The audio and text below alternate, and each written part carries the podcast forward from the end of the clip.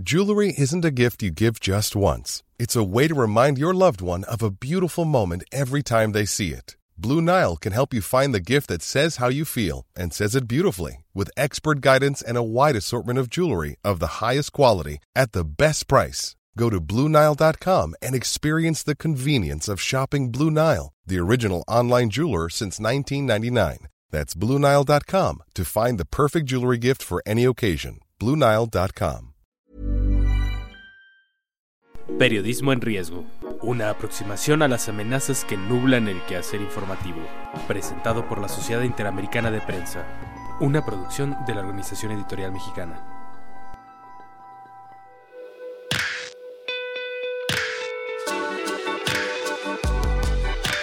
¿Qué tal? Bienvenidos a una edición más de este podcast Periodismo en Riesgo, una emisión de la Sociedad Interamericana de Prensa para revisar el estado que guarda la libertad de expresión y el acceso a la información en todo nuestro continente. Yo soy Alejandro Jiménez y el día de hoy queremos tocar base en Brasil. Recientemente una información un tanto escandalosa nos llevó a que un periodista de la BBC de Londres, Don Phillips, desapareció junto con su guía Bruno Pereira en una zona este, indígena del Brasil, agredidos por pescadores furtivos, hasta donde tenemos información, y a su vez el presidente de la República del Brasil, eh, Jair Bolsonaro, reaccionando de manera, si no burlona, cuando menos con mucho desinterés a esa información, casi casi como que es culpa de, del periodista haberse ido a meter a aquellos lugares. Eso nos, nos llevó a buscar a Marcelo Ray, que es el presidente de la Asociación Nacional de Periódicos de Brasil y vicepresidente del, del, Foro Mundial de Editores, quien ya ha estado en este podcast en anteriores ocasiones, para preguntarle un poco el estado que guarda en este momento la relación de la prensa con el gobierno brasileño, la prensa misma en su momento. Si bien el periodista que habría perdido la vida en la zona indígena era de la BBC de Londres, ese desprecio del presidente todo nuevamente esos, esos resortes de preocupación sobre Brasil. Marcelo, muy buenas tardes, muchas gracias por estar en Periodismo en Riesgo el día de hoy. Eh, y de manera muy general y de entrada yo te preguntaría cómo, cómo se está sobrellevando la relación de ustedes, los, los editores de periódicos del Brasil, con la presidencia de la República. Hola Alejandro, en primer lugar, yo tengo que hablar que está, estamos todos en Brasil muy, como en todo, todo el mundo, muy preocupados con el destino de, del periodista Don Phillips y el indigenista eh, Bruno Pereira, eh, que, que, trabaja con las tribus de, de, de Amazonia hace muchos, muchos años.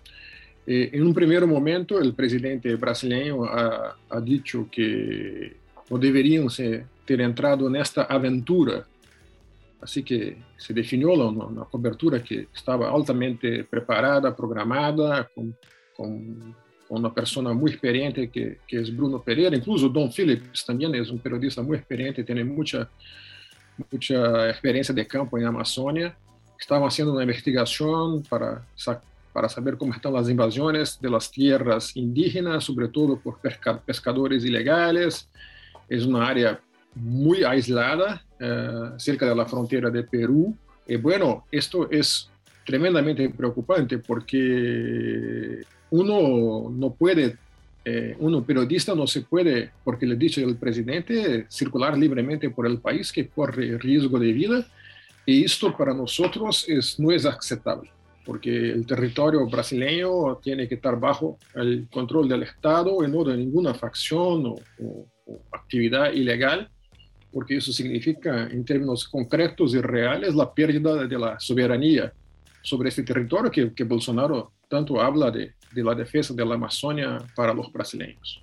Pero esto es, tiene que decir que la presión internacional, la repercusión mundial que ha tenido este episodio, que tiene este episodio, porque no está todavía solucionado, nosotros esperamos con con ganas que se puedan localizar los dos uh, con vida uh, ilesos. Todavía no se tiene ninguna confirmación del destino, embora a pesar de ser una situación muy preocupante. Tengo que decir que la repercusión mundial, la preocupación mundial, no solo de los periodistas, pero de los gobiernos, de las organizaciones no gubernamentales, de todas las entidades de prensa internacional, haciendo estas manifestaciones para el gobierno brasileño para que tenía una, una postura, un comportamiento de, de, acelerar las búsquedas a los, a los periodistas indigenistas, han contribuido mucho para que se ha creado una, una fuerza tarefa, tarea que encontraron algunos elementos, ya han detenido una persona, todavía es un sospecho, y han encontrado un backpack uh,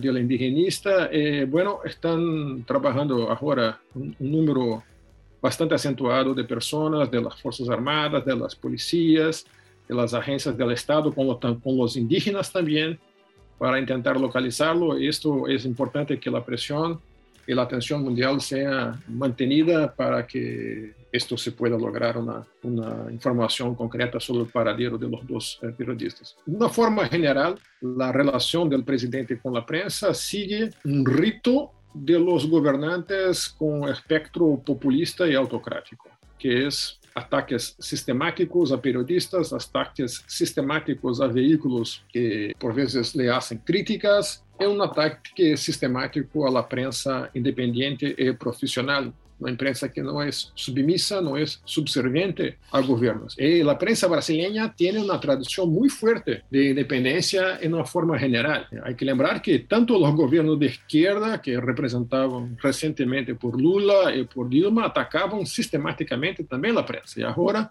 um governo de direita, eh, representado por Bolsonaro, faz o mesmo incentivando los seguidores a atacar periodistas, a agredir periodistas y, y, la situación en Brasil ha se deteriorado mucho en los últimos años, porque incluso la, la, la, el índice de Chapultepec de la Sociedad Interamericana de Prensa se ha, ha ponido Brasil en los últimos lugares de América Latina en términos de libertad de prensa. Brasil por el índice, índice, de Chapultepec está solamente a frente de, de, de Cuba, Venezuela y, y, Nicaragua, que es una vergüenza para la tradición brasileña, de, para, la, para los, la constitución democrática de Brasil, isso esteja passando em Brasil. E um dos principais motivos para que isso uh, ocorra é que são os incentivos, os estímulos a agressões físicas y digitales, virtuales, a los periodistas. Es grave lo que mencionas porque de repente en el exterior nosotros tenemos la, la impresión de que este, esta agresividad de los mandatarios hacia la, la prensa en, en, tu país comienza con Bolsonaro, pero dices que también los gobiernos de izquierda con Dilma, con Lula, tampoco eran anuentes a la, o, o resistentes a la, a la, crítica. ¿Qué tiene el periodismo brasileño que hace enojar tanto a sus, a sus mandatarios de todo color político? Porque este, este, es un comportamiento típico de personajes políticos con, con, tendencias autocráticas, de no aceptar las denuncias, las investigaciones, de no comprender el papel de la prensa independiente. En gobiernos pasados de la izquierda, que estaba involucrada em muitos casos de corrupção, a prensa ha, ha acompanhado isso de uma forma muito cerca, sistemática, sobretudo no caso da tremenda corrupção que havia na estatal petroleira de Brasil, a Petrobras com o Odebrecht, que incluso tuve, ramificações por toda a América Latina. E houve uma reação dela de, digo de toda la izquierda, mas de sectores de izquierda, como una intención de desmerecer, de, de, neutralizar las denuncias que son más que do que comprobadas, son miles de millones de dólares que ya fueron devolvidos a los cofres de Brasil, y muchos periodistas fueron incluso agredidos en manifestaciones, en, en situaciones de, de, de concentración de activistas de izquierda. Esto hasta la elección de Bolsonaro. Después de la elección de Bolsonaro, los mismos periodistas, los mismos vehículos, los principales periódicos, las principales emisoras de televisión de Brasil, eh, fueron pasar a ser agredidos por los seguidores de Bolsonaro no lo, no lo opuesto, porque la, la prensa trae denuncias, investigaciones y críticas a comportamiento de Bolsonaro, a cuestiones de questionamento ético de la, de la actuación de sus hijos y, y cosas así. Entonces, hay un fanatismo político, polarización política que estimula una neutralización por medio de una intimidación, por medio de agresiones no solo físicas, sino que también eh, virtuales. Hay, hay hoy, eh, de una forma muy instrumentalizada, movimientos, campañas de agresión a periodistas, sobre todo mujeres, que con intención de, de, de intimidarlas, de destruir sus reputaciones de una forma bárbara, baja, grosera, y con intención de, de, de, que no se hable más de, las gestiones que traen un desconforto eh, natural al, gobierno. Entonces hay una, una, una, falta de comprensión del papel de la prensa, que prensa que no es subserviente, como dijo, no es submisa a ningún gobierno, sea de izquierda, sea de derecha. ¿Cómo toma esta, esta situación a los medios de comunicación brasileños? unidos, desunidos, los medios defienden a sus reporteros, los dejan a su suerte, hay, hay un sentimiento de unidad gremial o unos empresarios no se hablan con otros y cada quien se defiende como puede. ¿Cómo evalúas tú el momento actual de, de los medios brasileños para hacer frente a todo ese escenario caótico que nos presentas? Eh, prensa brasileña, que es una prensa muy competitiva, que trabaja de una forma muy profesional, pero en estos casos de agresiones a la libertad de prensa, a la integridad física y moral de los periodistas y de los vehículos de comunicación, trabaja muy unida. Necesidad de trabajar eh, de una forma integrada. El presidente Bolsonaro tenía el hábito de todas las mañanas, o casi todas las mañanas, salir del palacio, que, donde reside en Brasilia, parar su coche en la entrada del palacio, donde había un grupo de seguidores muy fanatizados y los periodistas que lo esperaban para, para una rápida entrevista o una rápida declaración. Pero lo que, lo que empezó a pasar es que cuando el presidente paraba, los seguidores que estaban al lado de los periodistas, separados solamente por una cerca, empezaban a agredir los periodistas eh, se hacían una pregunta, pregunta que no, no, agradaba al presidente, el presidente agredía a los periodistas, los seguidores agredían a los periodistas. Entonces, después de semanas de esta situación en que no se tenía más condiciones de seguridad y de independencia para hacer la, la, la cobertura, los vehículos, o muchos, casi todos los periódicos, muchas televisiones, se unieron y no hacen más esta cobertura porque no hay condiciones profesionales adecuadas para, para hacerlo y todos salieron juntos.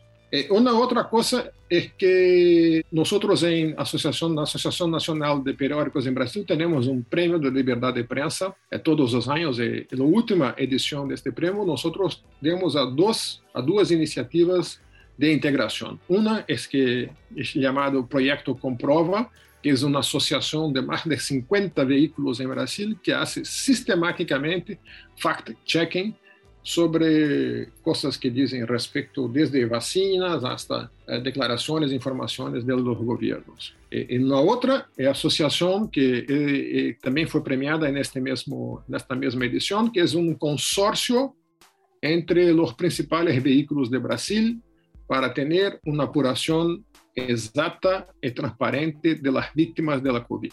El gobierno intentó ocultar la realidad, luego, después de, de pasar la, los casos de centenares, centenares de mil, centenas de miles de muertos, de muertos, los vehículos se unieron para hacer una contaje paralela baseada a partir de los datos de los estados, de las provincias. Entonces, esto obligó al gobierno a cambiar su método y hasta hoy este consorcio de vehículos de imprensa hace una contaje paralela que garantiza la confiabilidad de los datos sobre las víctimas de COVID en Brasil. Es, es, importantísimo que haya esa unidad, porque solamente así se puede hacer frente a un gobierno, a un Estado que, que se pone en contra de la, de la prensa. Independientemente de esos retos eh, de libertad de expresión, los medios de comunicación en el mundo. Estamos pasando por un momento de cambio de modelo de negocios, de, cambio de audiencias, la forma de consumir información de las nuevas generaciones es distinta a la nuestra o la de nuestros antecesores. En ese sentido, ¿cómo está pasándola el gremio de los medios de comunicación en Brasil con este, este cambio de paradigma de medios impresos a digitales? ¿Lo está haciendo con éxito? ¿Están teniendo problemas? ¿Tú cómo, cómo ves el panorama en general en ese sentido? Andro, uh, yo costumo uh, decir que para ver libertad de prensa es, son necesarias dos cosas. Libertad y prensa. En muchas regiones de Brasil, nosotros no tenemos más vehículos uh, que hacen periodismo profesional. Son los llamados desiertos de noticias.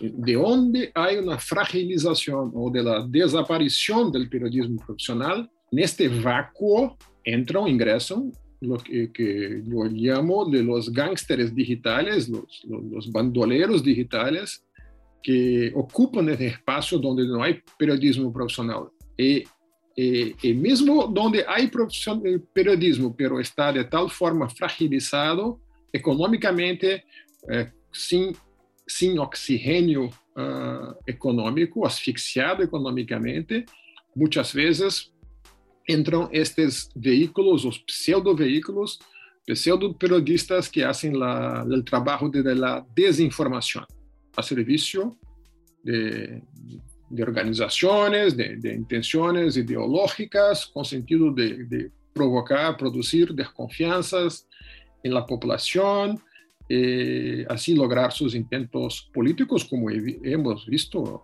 pasar en Estados Unidos, en Brasil, Filipinas, en tantos países eh, del mundo. Entonces es muy importante no solo tener la libertad de prensa, pero en primer lugar tener la prensa, una prensa saludable financieramente. Eh, yo tengo hablado en muchas, muchos foros nacionales e internacionales que esta circunstância que amenaça a prensa em escala mundial, há uma necessidade de um acordo global entre as plataformas, as grandes plataformas tecnológicas, os gigantes digitais, as big techs e os veículos de comunicação. Eu creio que mais do que uma regulação imposta, que pode ser muito danosa para a liberdade de expressão, o ideal seria um acordo em escala global de autorregulação entre as big techs e os veículos de comunicação. E por que isso? Porque as big techs, em seu processo de produção de contenidos, producen también una polución, polución social que puede ser traducida por las fake news, por la desinformación, por los discursos de, de odio. Y quien hace el trabajo de despolución, de limpieza de este ecosistema uh, poluído es el periodismo profesional. Son los vehículos profesionales que tienen la técnica, la independencia, la capacidad de hacer la, la, la limpieza por meio de verificação, por meio de recargas, fact-checking, coisas assim. Mas isso tem um custo. Poner a verdade, reposicionar a verdade tem um custo muito alto em termos de qualidade, equipos, de manter a independência, tudo isso. Então, nada mais justo que os poluidores sociais paguem pelo menos uma parte da limpeza da poluição que produzem. E isto vai em interesse de todos, de los veículos, é claro, de los grandes das grandes plataformas, pero sobretudo da sociedade. Nós podemos ter uma ideia do que passa na sociedade sem liberdade de prensa com o que passa agora em Rússia. Não há nenhum traço de liberdade mais de prensa em Rússia, não há, portanto, nadie que pueda contestar, questionar a guerra que Putin ha deflagrado, a invasão de, de Ucrânia. Assim que, sem liberdade de prensa, nós estamos diante de uma situação de uma possível terceira uh, guerra mundial, incluso uma catástrofe nuclear que se, que, que se habla, e uma tragédia humana, social, econômica de uma dimensão imensurável. Isto, se houver a liberdade de prensa em Rússia, isso não passava desta forma. Esta é a consequência concreta. Agora em México, agora em Brasil, agora em todos os países do mundo estamos sofrendo inflação, estamos sofrendo, assistindo cenas trágicas, uma tragédia de los refugiados, los muertos, uma tragédia econômica em todas as dimensões, porque não há liberdade de prensa em Rússia. Sí, es, es, todo está eh, concatenado y conectado. Marcelo Rey, muchas gracias, presidente de la Asociación Nacional de Periódicos del Brasil, vicepresidente del Foro Mundial de Editores. Muchas gracias por estos minutos, por esta plática que nos ayuda a entender lo que está pasando eh, en tu país. Tiendo el puente de comunicación, lo mantengo abierto para que sigamos platicando de estos temas que tanto nos preocupan a todos. Muchas gracias, Marcelo. Un abrazo, gracias, Alejandro.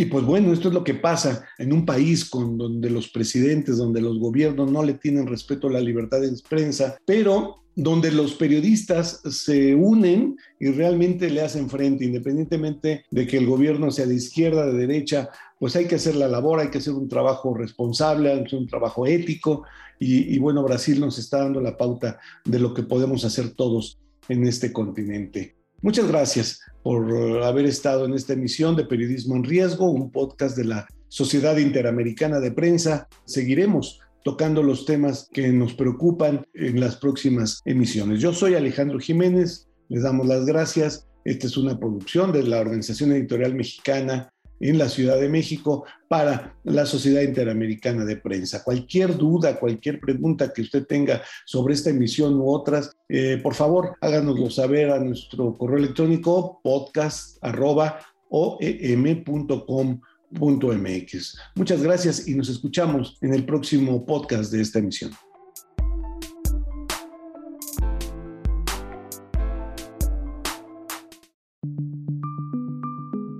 Es una producción de la Organización Editorial Mexicana.